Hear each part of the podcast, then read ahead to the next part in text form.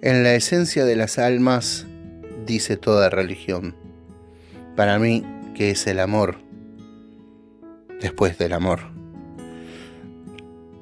Como esa, miles y miles de frases más es la que puedes encontrar en el, justamente en el CD eh, El amor después del amor. Y de eso es lo que, de lo que te quiero hablar hoy. ¿Cómo estás? Buenos días, buenas tardes, buenas noches. Eh, justamente te quiero hablar del amor después del amor, pero no del disco, sino de la, de la, de la serie, que, bueno, que todos en este momento en Argentina estamos viendo, supongo que en Latinoamérica también, quizás también en España, eh, y, pero te voy a hablar desde un lugar no, no de, de crítico de cine ni, ni nada de eso pero sí, por lo menos desde mi percepción, que fue lo que me, lo que me causó, lo que me, lo que me, qué, cosas me impactaron. En realidad fue como un poco ordenar la, la, información que por ahí yo tenía suelta de Fito Páez. Nunca fui alguien declarado como podría ser un fanático de Fito, pero sí me gustan muchísimas de sus canciones, eh, quizás la gran mayoría, por lo menos de la vieja época y unas cuantas de esta, o sea, después del El amor después del amor, Circo Beat y Páez y Sabina Páez y hasta ahí después canciones sueltas. Eh, pero de, de, ¿cómo se llama? De Circo Beat para atrás, casi todo, este, es lo que, que, me gusta. Pero bueno, eh, El amor después del amor a mí en, en su momento cuando salió no, no me llamó la atención más que el hit y me empezaron a gustar canciones. Onda, yo, La Rueda Mágica, Dos Días en la Vida, eh, Tumbas de la Gloria. Eh, bueno, no me acuerdo ahora las otras, pero eh, me acuerdo que me había comprado el CD y, lo escuchaba porque, bueno, era la época que te comprabas un disco y lo tenías que escuchar todo porque ya que lo habías comprado.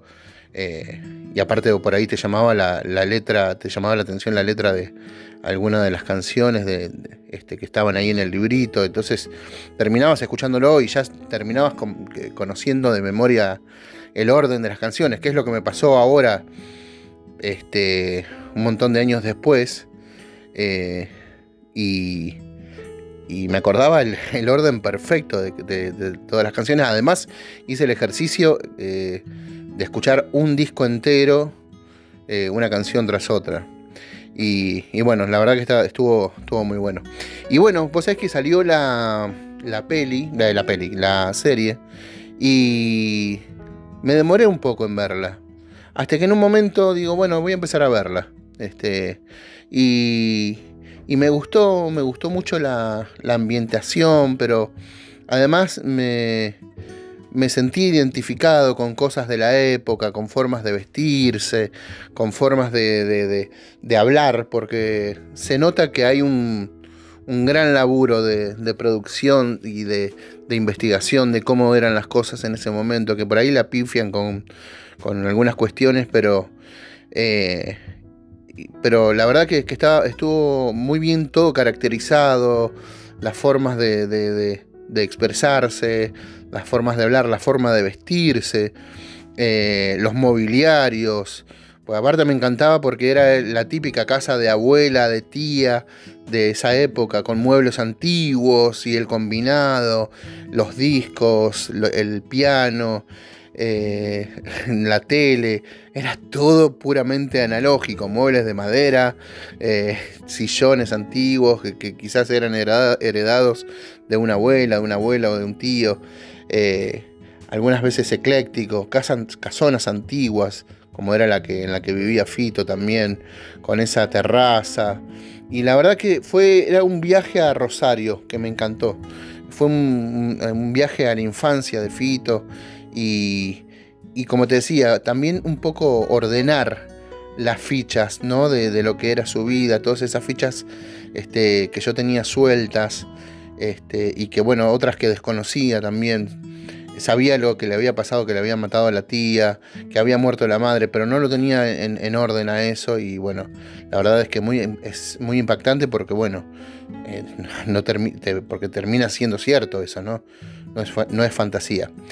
Eh, no sé si hay puristas de, de, la vida de Páez o de cualquiera de los que aparecen ahí, eh, si hay este, críticas sobre si hay alguna cuestión que no sea verdad, pero entiendo que como toda serie también tiene que tener un lado ganchero, ¿no? que te enganche, este, que genere un engagement este, con el público y que a veces te ponen un poco de fantasía como para poder hacerla entretenida también, ¿no? Porque debe haber partes de la vida de Páez que, no son este, eh, del todo copadas o, entretenidas para ponerla en una serie. Pero la verdad es que estuvo muy bueno. Por ahí lo que tengo una crítica, este, que, lo comentaba justamente con, mi esposa, con Aixa, que me hubiese gustado por ahí que de vez en cuando tuvieran un banco de, de, escenas este, con imágenes de, Rosario. La típica, a ver, la típica toma de, de, el monumento a la bandera, no sé, el bar El Cairo, de la peatonal Córdoba o, o, San Martín, algún edificio de allá, este, la Casa de Gobierno, la Facultad de Medicina, no sé, algo de eso la terminal de Rosario, bueno, la terminal, sí, la terminal, este, la terminal de Rosario, no sé, algo que caracterice Rosario, porque, eh, o el Teatro El Círculo, porque la verdad que no sé a dónde se filmó, no sé a dónde se hizo.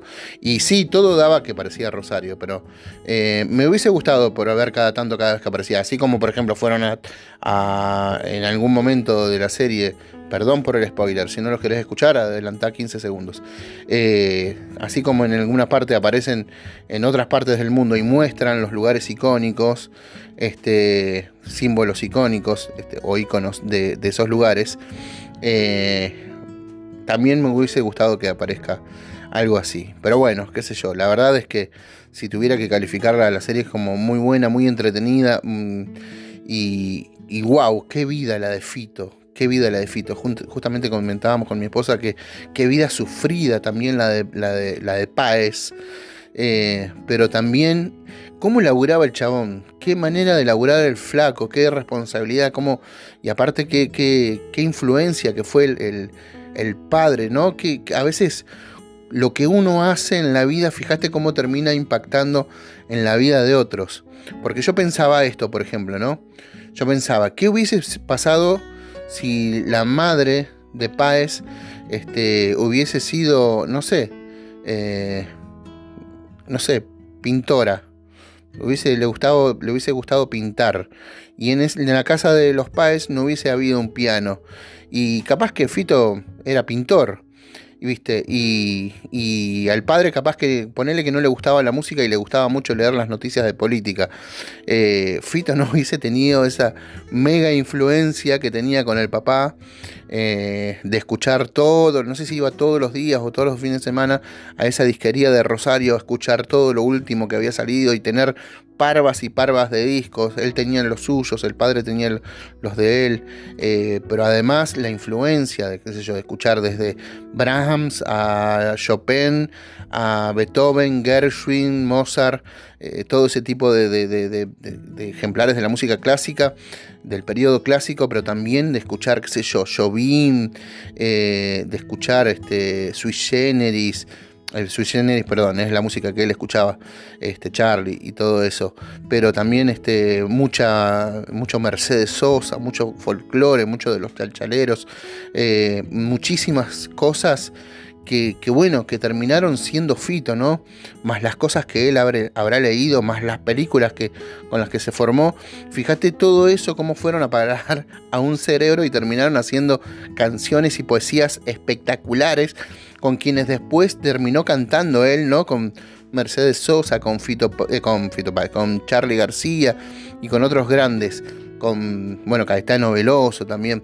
Entonces, por ahí también el mensaje que por ahí yo saco es qué importante las cosas que uno se mete en la cabeza y cómo terminas en algún momento dándoselas a, a otros, a otras personas, ¿no? En este caso, en el, caso de Fito, eh, devolviendo con canciones maravillosas, con letras únicas, eh, y cómo la música que, que, él consumía, todas las melodías, los acordes, los riffs y todo eso, terminaron eh, creando su propia música.